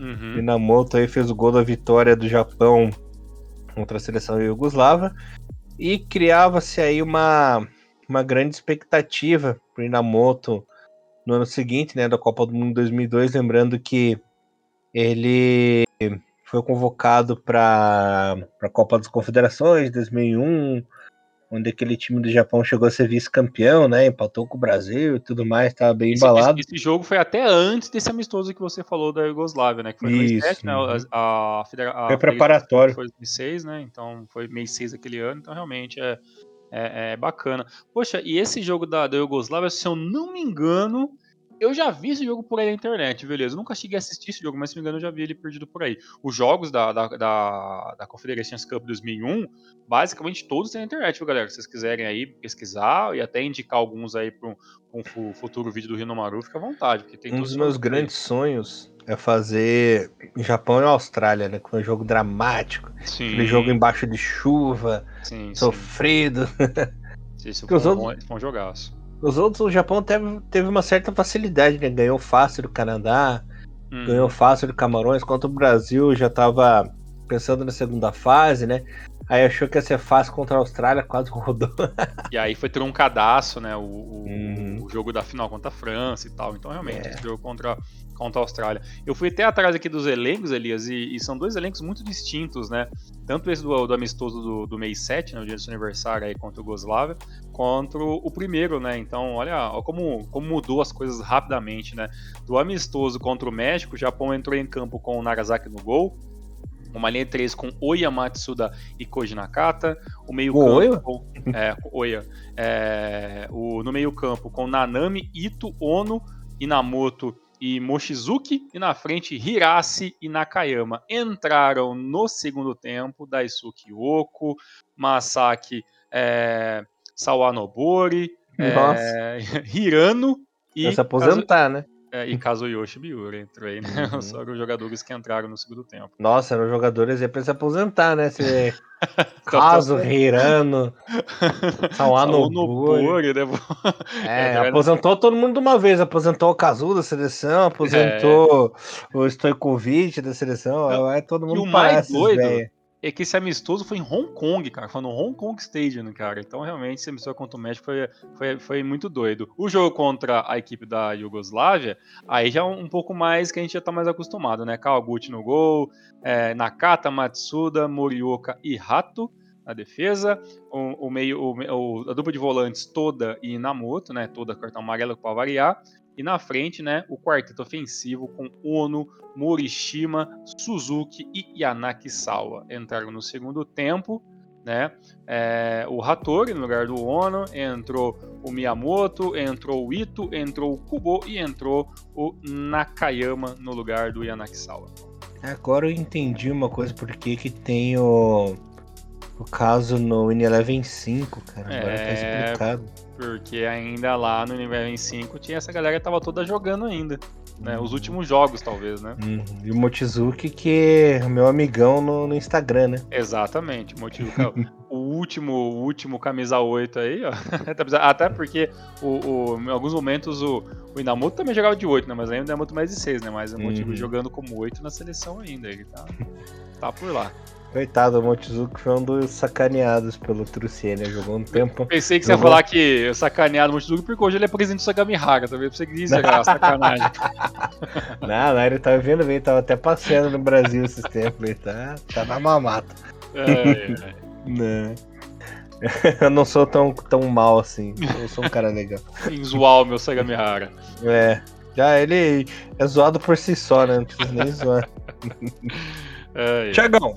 Enfim, chegando aí a Copa de 2002, expectativa muito grande do Namoto, inclusive, de ser o titular na Copa do Mundo, coisa que aconteceu e muito bem, né? O Inamoto, ao lado do Nakata, foi um. Os dois, né? Foram os principais jogadores da equipe na competição, ele inclusive marcando gols importantes, né? Fez o segundo gol do Japão, aquele gol da virada contra a Bélgica, fez o gol da vitória contra a Rússia, né? Aquele belo passo que a Sal deu para ele. É, também jogou bem é, no, contra a Tunísia. Foi um dos jogadores que jogou bem também na eliminação contra a Turquia, né? Ele fez uma Copa do Mundo muito boa, né? E por, por ironia do destino, é, foram os únicos dois gols que ele fez em 2002 foram esses da Copa do Mundo e mais uma vez jogando 11 partidas. Né? Em 2001 jogou 11 partidas 2002 também jogou 11. É, e lembrando que a gente já fez um, um, até um especial muito antigo, mas que vale a pena assistir, que é sobre é, a, a, geração de ouro. Então a gente falou bastante sobre a sessão de 2002 nesses especiais. E, e, a Copa 2002 ela chegou como toda boa Copa com pressão para o time da casa. Né? O Japão chegava é, na Copa do Mundo é, a, a, três jogos sem vencer. Né? Eu lembro que nos últimos, os últimos amistosos pré-Copa do Mundo foi uma vitória contra Eslováquia por 1 a 0 Aí depois veio um empate horrível contra Honduras em 3 a 3 uma derrota, uma sapecada para a Noruega de 3 a 0 o empate para a Suécia em 1 a 1 ó, tô bem de cabeça, e aí depois veio a Copa do Mundo. Então, assim, o Japão chegou nesse jogo contra a Bélgica, é, é muito pressionado até, né? Poxa, a equipe, né? né e aí, perdeu para a Noruega, perdeu para a Suécia, empatou com Honduras, como é que vai ser a Copa do Mundo? Né? E aí, foi, chega... foi nesse jogo da Noruega, inclusive, quando a Casal perdeu a vaga na Copa, né? Que ele passou mal verdade, lá, vomitou verdade, em campo, né? Verdade. Aí, inclusive, o Nakata nesse jogo Inusitado, ele jogou camisa de número 37, cara. Nunca me esqueço. É, do nada. Os amistosos, os amistosos, às vezes os caras aparecem assim, com, com os números meio aleatórios e tal. Então é meio, meio esquisito. 2002 foi um ano muito louco do Japão, né? Sim. né? Teve, teve amistoso contra Real Madrid. Teve, ja, teve Japão contra Japão, não sei se Japão você lembra. Japão contra disso. Japão eu lembro, Japão contra Japão eu lembro de ver depois jogos anos depois na internet. Tem por aí também. então realmente é, a galera fez de tudo para preparar essa equipe de algum jeito, né? Mas assim, a Copa 2002, é, é, é, por mais que eu ainda sinto que é uma Copa que, que não recebe o devido glamour que ela merece, né? Pela questão, até porque o Japão depois perde por 1x0 para Tuque nas oitavas e tudo mais, mas assim, foi uma, foi uma senhora Copa da, do, do Japão e foi uma bela Copa do Inamoto, e, principalmente na, na, na, na, na fase de grupos. Né, é, o jogo contra a Rússia, para mim, o, o, o Inamoto bailava com a bola na bola, né? Defendia bem, ajudava na defesa, ia para frente, dava toque, recebia, né? abria jogada, tentava finalizar de fora da área, buscava o um embate com os, com, os, com os, zagueiros. Então, assim, é, a Copa 2002 pro, pro Inamoto, assim, para mim é, é, uma das caras desse, desse Japão 2002. É, realmente foi uma baita Copa, ele que, como eu falei, né, o Nakata e ele eram os grandes pulmões dessa equipe do Japão. Aliás, tinha um tridente maravilhoso no meio-campo, né? Nakata, Inamoto e Ono, né? Como estavam jogando em harmonia esses caras. Meu patinho feio era o todo, coitado. Hum. é, é, eu gosto do mas realmente concordo com você. Tadinho. Eu me odio também. É. Chegou o ano de 2003, o Inamoto conseguiu ali fazer é, alguns jogos pela seleção também, né? Foram aí 10 partidas com um golzinho marcado. Participou daquele famigerado elenco da Copa das Confederações de 2003, onde ele começou bem a Copa, mas fez aquela. Vou falar palavrão, vou falar, porque fez aquela puta cagada contra a França, lá que o Japão tava dominando o jogo, equilibrando o jogo, ele vai lá e me faz o pênalti. Tava um a um o jogo, né? E a França foi lá, fez o segundo gol e ganhou do Japão. Depois o Japão perdeu para a Colômbia e né, acabou sendo eliminado, né? Se o Inamoto não tivesse feito aquela porcaria daquele pênalti, talvez o jogo tivesse empatado ou teria um rumo melhor, né? Porque o Japão estava melhor no jogo aquela hora. Namoto está banado, foi lá e marcou. Sabe uma coisa que eu não acho, eu acho esquisito nessa, né? né hum. Uma coisa que talvez você tire essa dúvida agora.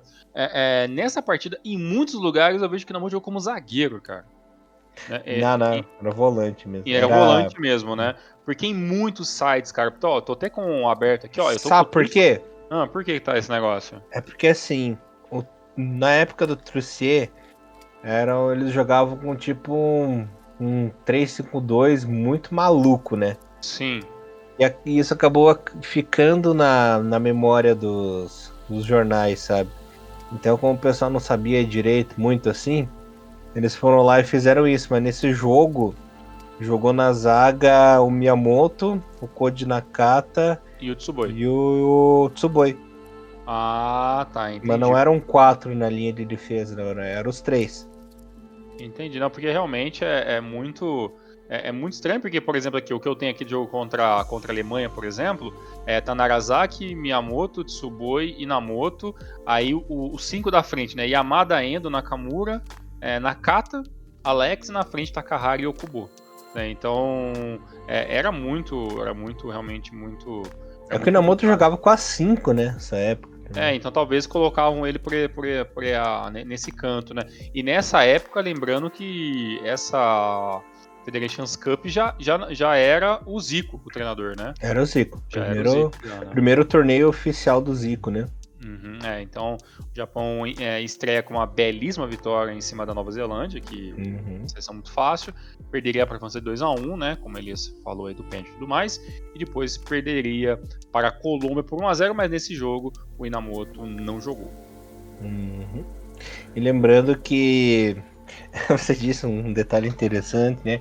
Que o ataque era o Kubo e Takahara, né? Piazinho uhum. novinho de tudo. Muito jovem. E o Takahara já já experiente, inclusive, alguns jogos do Zico era o Kubo e Nakayama, né? Os extremos, assim, de idade. Uhum. sim, sim, é uma, uma, mistura muito, muito maluca, né? Eu tava até dando uma olhadinha realmente que depois entra o Koji Nakata e, e, e o Inamoto fica no banco no, no, no terceiro jogo. É, bem, hum. era, era, era uma. Um, aprontou, um saiu. né? Então, né? Então, realmente, é, como você falou, aprontou, saiu, até porque era de tiro curto, né? Mas mais uma derrota para a Colômbia e o Japão acabou sendo eliminado na fase de grupos. Hum, lembrando que Narazaki era o goleiro titular, né? Kawaguchi estava no banquinho. Chegou o ano 2004, foi um ano meio ingrato para o Inamoto, né? ele até começou bem e tudo mais, chegou a atuar em seis partidas na seleção, mas daí quebrou a tíbia e ficou de fora o resto do ano, né? Chegou voltando apenas ali no começo de 2005, mas 2005 ele não chegou a marcar gols, né? Esteve presente ali em 10 partidas, jogou as eliminatórias, teve aquelas boas partidas contra a Coreia do Norte, nas eliminatórias, né, Tiagão? Mas também ele perdeu vaga na seleção pro Gassawara, né? Nessa é, época. E aí porque... ficou muito difícil, né? Uhum. Ficou um bom tempo ali o meio-campo titular da seleção com é, Fukunishi e Ogasawara, né? Então é, o Minamoto teve, devido a essas lesões aí e as ascensões do Fukunishi e do Ogasawara, que o Ogasawara realmente estava jogando bem, inclusive jogou muito bem a Copa das Confederações 2005, né? Inclusive o Inamoto é, acho que nem, nem foi, nem, nem entrou em campo, cara. Foi total reserva aí. Jogou nessa... só o primeiro tempo, jogou só o primeiro jogo contra o México. É, então. Pra você ver, né, como uma, coisa tava feia pro Inamoto. Sim. É, foi. Esse time aí foi mais o, o Ogasawara e o, e o Fukunichi. Era o Ogasawara, o Fukunichi, Nakamura e, na, e Nakata, né? Isso, exatamente. Japão, né? Eu tava até vendo aqui que o, até se falou que ele voltou no, no começo de 2005. No finalzinho de 2004, ele teve um joguinho que foi aquele jogo onde o Japão tomou uma sapatada da Alemanha, né? 3 a 0 Ah, que a Alemanha jogou de vermelho, né? Isso, aí o Japão jogou. É, o Inamoto foi até o capitão dessa equipe, jogou por 70 minutos. É, e aí o Japão apanharia feio, da, tomando dois gols do Close, um do, do Balak e tal. E aí depois eu vendo aqui realmente esse jogo, esse jogo da, da, da Federations Cup 2005 que você citou, por exemplo, realmente o jogo que o Inamoto não jogava era Nakamura, Fukunishi, Nakata e Ogasawara, né? O, a, o quarteto do meio de campo, né? Na frente Nakasau e Itamada e atrás assim bem clássico já, né? Bem a, base da seleção 2006, que era Alex, Miyamoto, Tanaka, Kadi e Kawaguchi no gol. E lembrando que na, na primeira partida aí do contra o México, a zaga era Miyamoto, Chano. Chano, e... olha aí o Chano. Uhum. e Tanaka, né? E o Tanakin, olha só, muito né, e o Miyamoto faixa de capitão e tudo mais, então hum. é bem, bem legal. É, nessa... Será que o Tiano merece um especial lendo? Oh, olha, esse realmente é bem alternativo, né? Mas, né é, se você, ah, uma coisa interessante que nesse jogo contra a, a equipe do México, o, o Zico colocou o Inamoto no lugar do Nakamura, né? Então ele jogou para jogar na frente mesmo uhum. tal, né? Então realmente momentos ofensivos aí desse 3-5-1 aí da, da época aí. ai, ai. Chegou 2006, o Minamoto tava um pouco estável lá no Westbrook, tinha acabado de voltar aí pro, pro Westbrook, né, para decidir sua vida. É, ele que jogou pouco no ano 2006, foi um, um, dos anos que ele menos jogou na seleção, né, foram apenas quatro partidas. Dessas quatro partidas, Tiagão, duas foram na Copa do Mundo, né? Lembrando que na estreia da Copa ele não jogou, é, contra. Na seleção da Croácia ele entrou no segundo tempo, no lugar do Fukunishi, que não estava bem no jogo. E no terceiro jogo contra o Brasil ele já entrou como titular, né? E também não fez uma boa partida, inclusive teve chance de fazer gol e tudo nessa partida, mas isolou a bola. Foi um chute bem feio ali. Acabou não marcando nenhum golzinho. Esqueci de citar que em 2003 ele fez o gol contra a seleção de Gana, né? Verdade, gol contra a Gana. Bem lembrado. Hum. Gana não, contra Uruguai. 2 a 2 Caramba, foi Uruguai? Não, eu jurava é. que foi Gana. É, jurava que foi Gana. Uhum. Mas em 2006 não foi um ano muito bom assim pro, pro Inamoto, porque ele não conseguiu não conseguiu fazer uma Copa muito boa, né? Ele começou uma reserva, ganhou a oportunidade. Daquele jogo contra o Brasil, o Zico já tava puto porque os titulares não estavam rendendo o que ele queria. Aí lançou uns jogadores diferentes, né? Começou a partida com o Inamoto, começou a partida com o Maki, com o Tamada, é, voltou o Tsuboi porque o Miyamoto estava suspenso, né? Mas não deu certo. Não que ele tenha jogado mal, assim, mas ele não conseguiu render o esperado porque tinha muita marcação. E nessa partida ele estava naquela característica mais defensiva, né? Do que, do que ofensiva, por assim dizer. A vida do Inamoto piorou ainda mais, Tiagão, quando surgiu o Ivica Ozen, né? O Ivica Ozen não queria saber do Inamoto na seleção. Ele foi um dos jogadores que foram sacrificados pelo técnico no pós-Copa 2006, tanto que ele nem foi convocado para a Copa da Ásia, né, em 2007, e ele só viria a ser convocado para a seleção com a vinda do Okada, né? O Okada que resgatou Minamoto só que já era tarde demais, né? Tava meio que acabando o ano já e foram apenas três joguinhos, né? Mas pelo menos ele foi um dos resgatados. Ele foi excluído por um treinador, mas um novo treinador chamou de volta, né? Exatamente, tanto que procurando assim pelos relatos, né, uma das dos poucos jogos que, que, que ele atuou ainda com, com o Austin como, como treinador, foi ali um, um, amistoso, ele foi convocado no comecinho de 2006, perdão, no, no, no mês 6 de 2007, né, junho de 2007. Não foi utilizado no, no amistoso contra, contra o Montenegro. Jogou 45 minutos no, no, empate contra a seleção da Colômbia. Né, depois ficaria de fora, né, que você falou, né, da, da Copa da Ásia e tal. Né, eu, aí eu acho que no, no, final de 2007 ainda era o, ainda era o assim, o treinador da, da equipe? Não, não, não era o Okada. Ah, ele tá. saiu Sabe que eu não lembro quando o Ozzy saiu, mas ele saiu assim, foi. Não chegou a ficar um ano na seleção. Não ficou muito tempo, né? É, porque vendo aqui, ó, depois da Copa da Ásia, né, que o Japão foi eliminado é, na semifinal, né? Jogou contra a Arábia Saudita, depois até perdeu nos pênaltis pra, na disputa de terceiro lugar contra a Coreia do Sul. Né? Aí depois teve, já teve amistosos. Isso foi no dia 28 de 7, né? O último jogo do Japão na Copa da Ásia 2007. Aí já no, no, nos meses seguintes Teve um amistoso contra Camarões, não teve o Inamoto, já não tava, ele não foi convocado.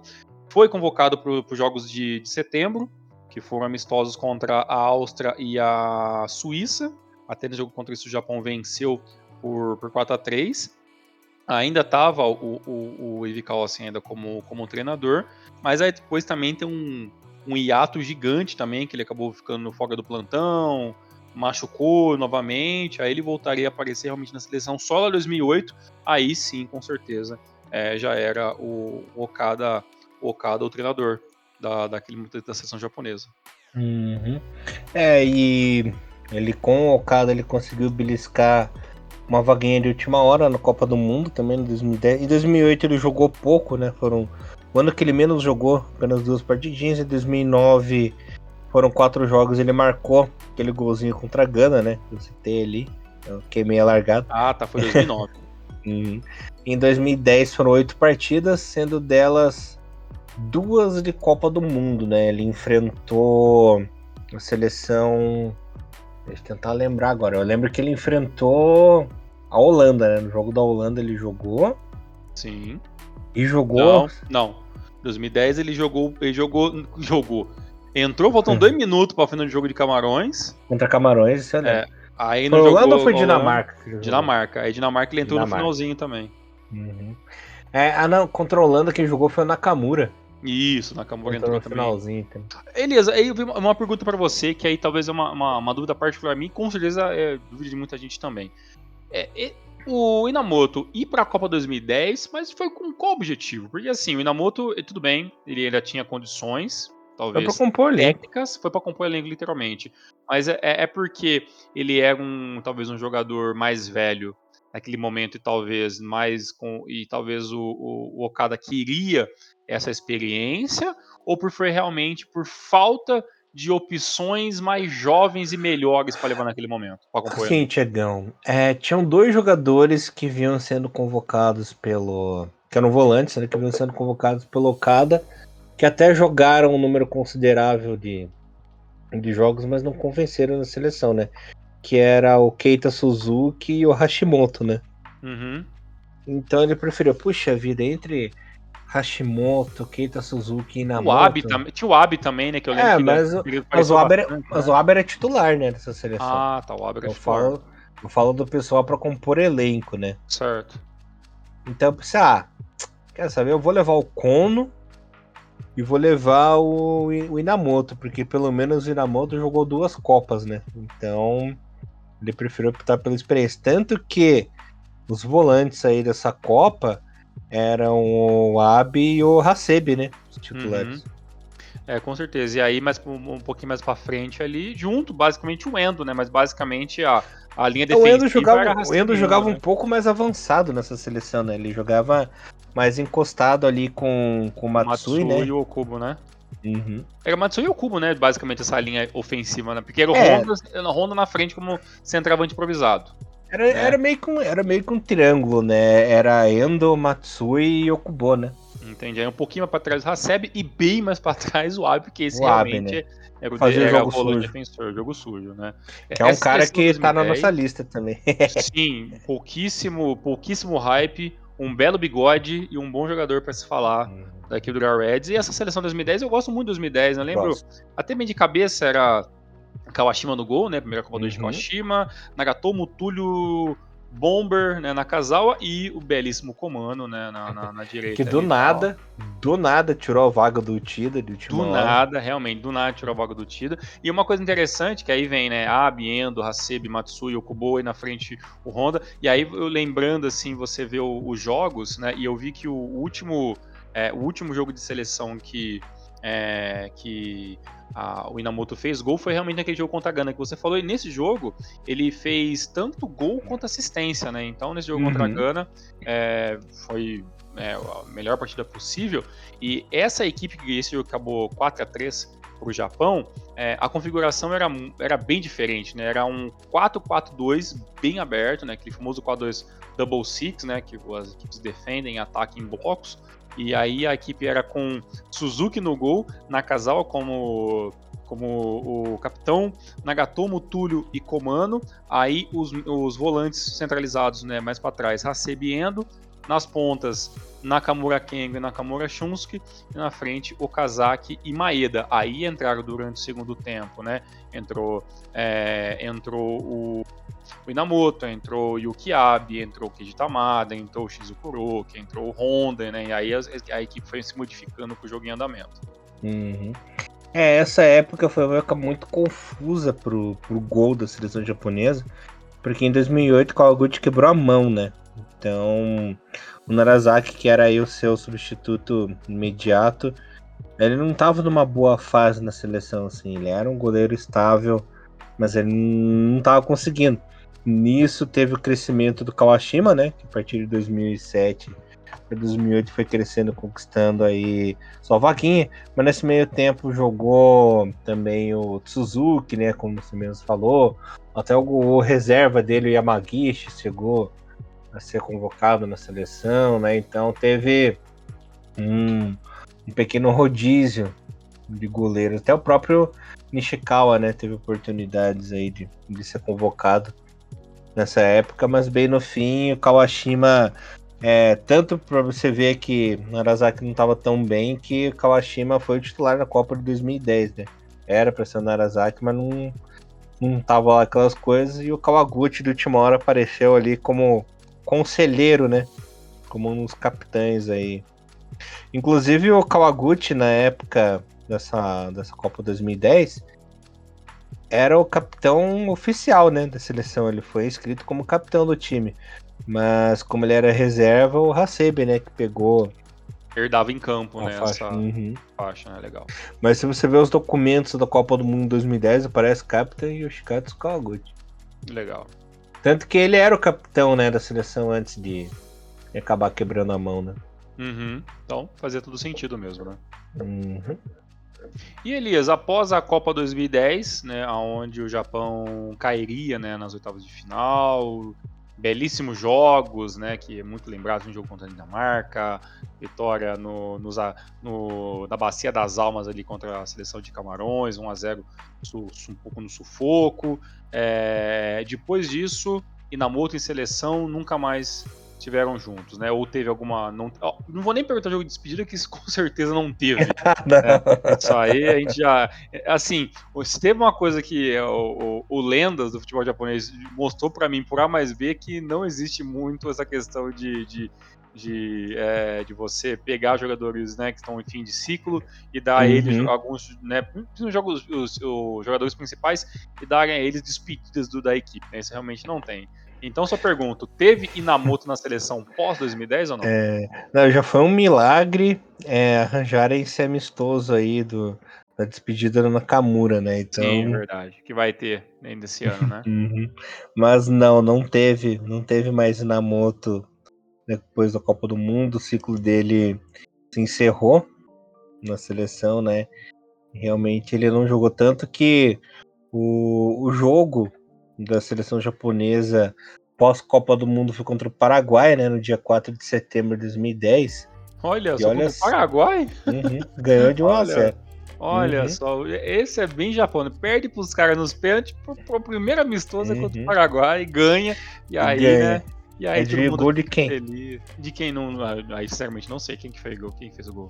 Cagal, que não foi pra Copa. Olha só, cara, um menino Kagawa, né? Que daqui tem, quem sabe, alguns anos tem um lendas, porque Uhum. É, que realmente isso é história pra contar também. E com uma escalação muito interessante, né? Olha aqui o time: Kawashima, Nakazawa, Kurihara, Nagatomo, Uchida, Kengo Nakamura, Matsui Hosogai, Honda, Kagawa e Morimoto, né? E os reservas Narazaki, Komano, Iwamasa, Nagata, Makino, Hashimoto, Jungo Fujimoto e aí. Okazaki. Caramba, então realmente o Kawaguchi e o, Kishoyano foram realmente só pra, só pra compor o elenco 2010 mesmo, né? Mas o Ian não jogou, rapaz. O Ian jogou? O Ian não jogou Cara. contra contra Camarões o primeiro jogo lá. Nossa. Entrou no segundo tempo. Kishoyano. Esse também é outro personagem do futebol japonês também.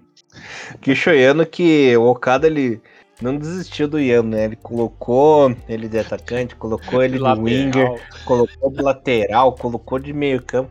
O cara quis dar um jeito e ainda levou o cara pra Copa, né?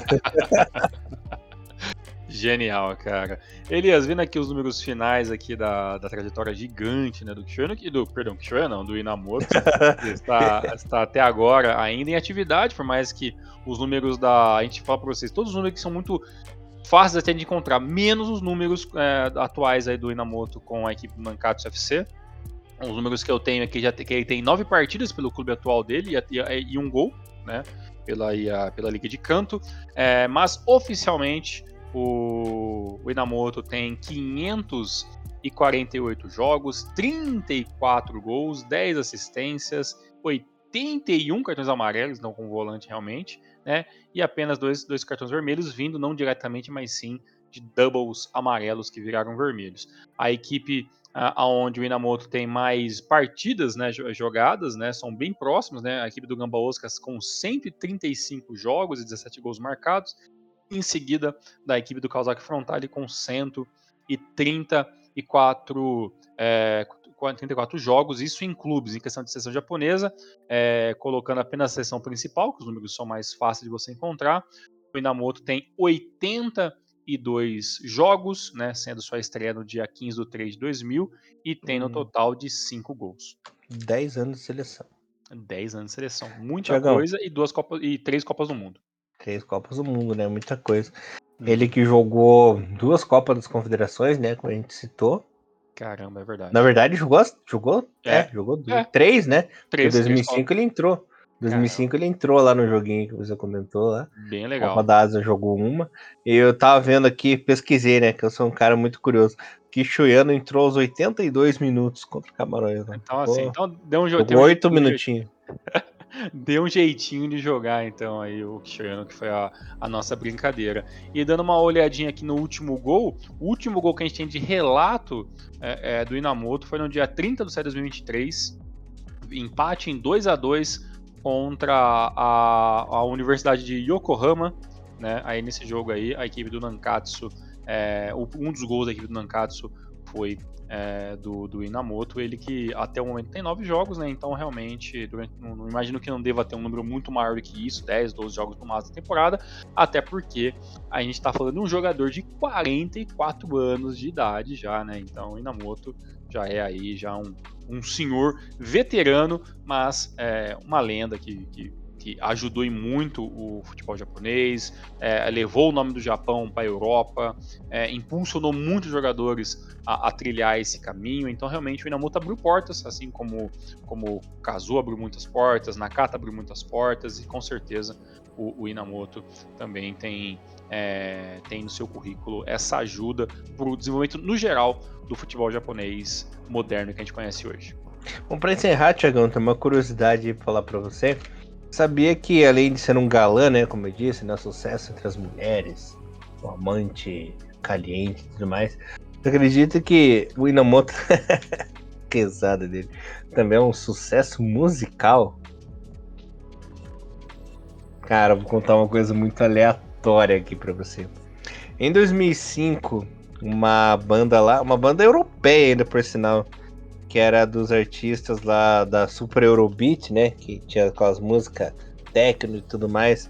A Cristiana Cucci e o Franz Tornado, eles lançaram um hit na Europa que o nome era Motomoto Inamoto. Nossa, isso é sério? Eu achava que isso era é... internet. Não, é verdade. E o refrão era Motomoto Inamoto, chute like a bomber. Cara, Nossa, você não faz ideia do sucesso que essa música fez aqui em Curitiba, Tiagão. Caramba, é, só que loucura, é, cara. Nos Matsuris da vida aqui, inclusive tinha coreografia de dança e tudo, né? Ele virou um sucesso nos Matsuri Dance, né? Nos Para-Para, né? Que uhum. são as músicas mais moderninhas. Não sei se tem disso aí em São Carlos, desses tem, festivais tem, tem. japoneses. Dance tem sim. Que o pessoal fica dançando lá e tudo sim, mais. Sim. Inclusive eu, eu dançava música de Inamoto e me achava oh, foda porque eu sabia todos os passos da dança do Inamoto, cara. Porque o Inamoto era, era um dos meus ídolos do futebol japonês e tinha que fazer bonito, né? Tinha que dançar com a galera lá e tal. Tinha e, que cara... fazer bonito. Okay. que frase incrível. ah, então, era sucesso, cara. Sabia? Esse pai que eu sei dançar até hoje, essa porra aí. Muito e, bom. E eu falava, ó, oh, música do Inamoto lá, do craque da seleção japonesa, não sei o que, não sei o que. Cara, olha, se eu encontrar essa música, ela estará trocando provavelmente algum trecho que do Maru. Se não tiver, se não der direitos autorais. Se não, por acaso não estiver hum. tocando isso agora, porque direitos autorais não pode colocar aqui. Mas vale aí. É uma música o... muito antiga, acho que vai dar pra pôr. Caramba, então, então vale aí então aí a pesquisa, caso nesse Renomaru não estiver tocando Motomoto Inamoto aí nesse, nesse momento. E tocava essa música aí, chegando nos Não, eu, da vida? não, é, essa aqui, pelo menos o período que eu peguei, não. então realmente passou batido por Nossa, mim. Nossa, e eu dançava com a camisa do Japão, né? Tudo empolgado. ok. É, saudades dos meus 16 aninhos. Viu? Era uma, 16, é uma época mais simples, não é uma época mais simples. É, né? é uma época mágica. Muito bom. Dançava e depois eu jogava o Eleven lá. Oh, perfeito. Não, não queria mais nada. Elias, chegamos ao fim de mais uma lenda do futebol japonês, mais um episódio onde você trouxe muitas informações. Eu fiquei aqui apenas dando pequenos repetecos, mas muito divertido, muito bom fazer esses programas. O último que a gente tinha feito já fazia um bom tempo, né? A gente fez do, do Okubo, né? Talvez ali um dos mais recentes, né? Assim, atualizados mais recentes, o número 200, 275, mais de um ano que a gente colocou isso. Depois a gente acabou fazendo uma, uma versão 2.0 de, da aposentadoria do, do Shunsuke Nakamura, né, no episódio 308. Então também entra como lenda do futebol japonês esse, esse episódio só sobre a, a aposentadoria do Shunsuke. E agora, é, juntando né, o panteão de, de podcasts, então contando todos os lendas, mais o do, do, do, Nakamura, que teve mais de um, a gente chegou agora ao nosso vigésimo episódio né, sobre lendas do futebol japonês. E a gente acabou não fazendo tantos esse ano, né? Esse, esse é o único que a gente acabou colocando esse ano, mas em 2024 a gente promete pelo menos dois, dois por anos aí. A gente tem algumas capas em, em, em produção, pelo nosso nosso querido amigo Glauber, e então logo a gente volta na temporada 2024 com mais lendas japonesas, aumentando cada vez mais é, as nossas histórias aqui sobre os grandes jogadores do futebol japonês, ou aqueles que não são tão grandes, pelo menos que são muito icônicos é, para nossa geração. Elias, muito obrigado, tamo junto. Se quiser dar qualquer consideração final, fica à vontade. E desde já, muito obrigado por mais esse grande episódio. É isso aí, galerinha. Chega, já falamos demais, né? Espero que vocês tenham aí gostado de mais um Lendas Japonesas, um jogador aí que todo mundo adora, né? Nos vemos aí na semana que vem com nossa programaçãozinha normal. Tiagão, muito obrigado. É isso aí. Hiromaru, levando o melhor futebol japonês pra vocês, galera. Valeu, até semana que vem. Valeu, forte abraço. Tchau, tchau. Sayonara.